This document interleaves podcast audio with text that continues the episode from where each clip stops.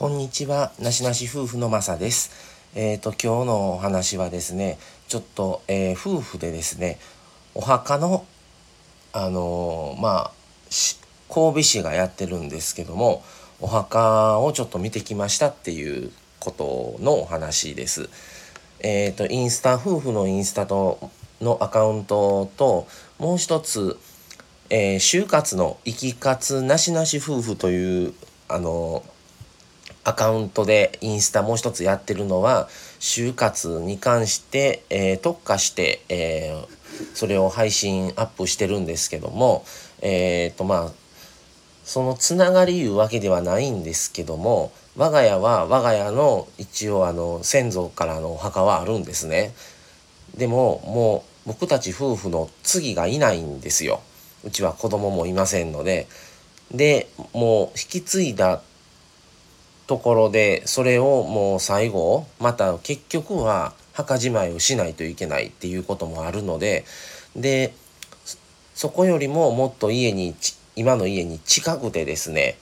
あのまあ見晴らしも良くて空も障害物なくてすごい青空が広がってるところがあってちょっとまああの集合のね今流行りというかだいぶ増えてきましたね。あの集合墓地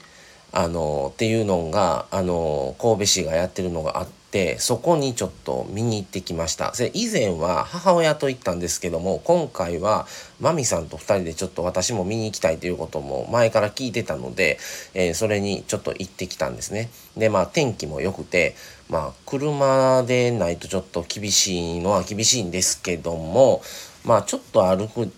歩きならバスでも行けるのかなっていうところでした。でまあすごくもう障害物なくて青空すんごい広いもうちょっとえちょっとどれぐらいの高さがわからないですけどもちょっと標高がある場所ででもう景色もいいしですごくね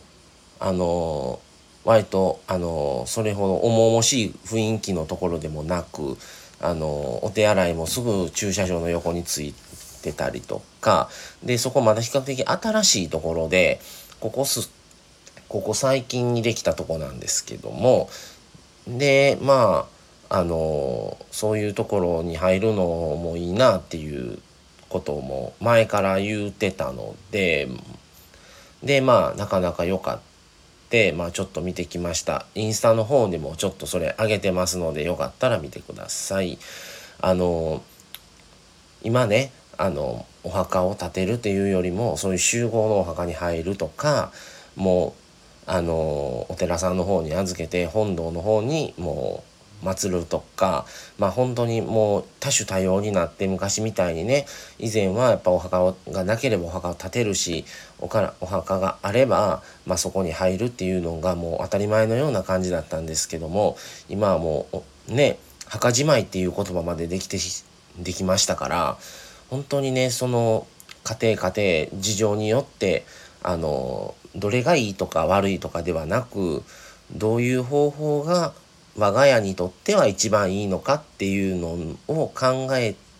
て選択されるのがいいと思いますのであのねこうでないといけないっていう固定概念はもういらないしそういう時代じゃないんだろうなっていうふうに思ってます。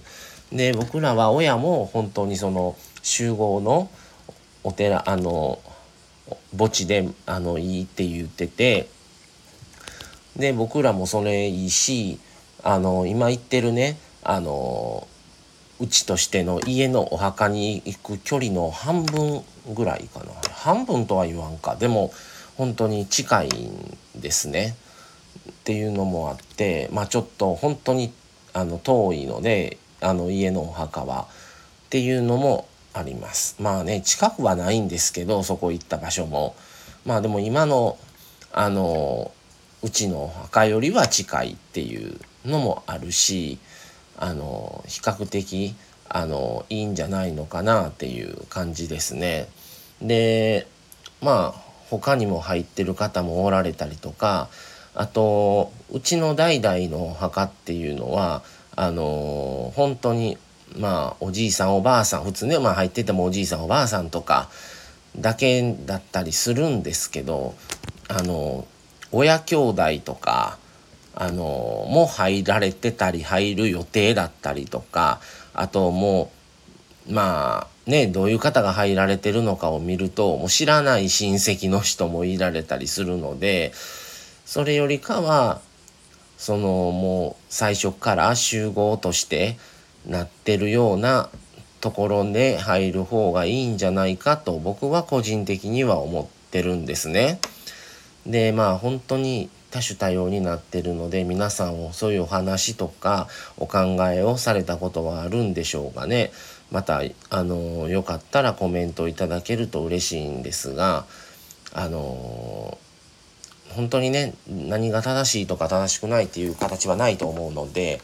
あの、まあ、そういうのもあるんだなっていうことであの聞いていただけたらと思います。はい、ということで今日はちょっとお墓についてのお話をしてみました。はい、ということでまた次回をお楽しみに。それではこれで失礼します。さよなら。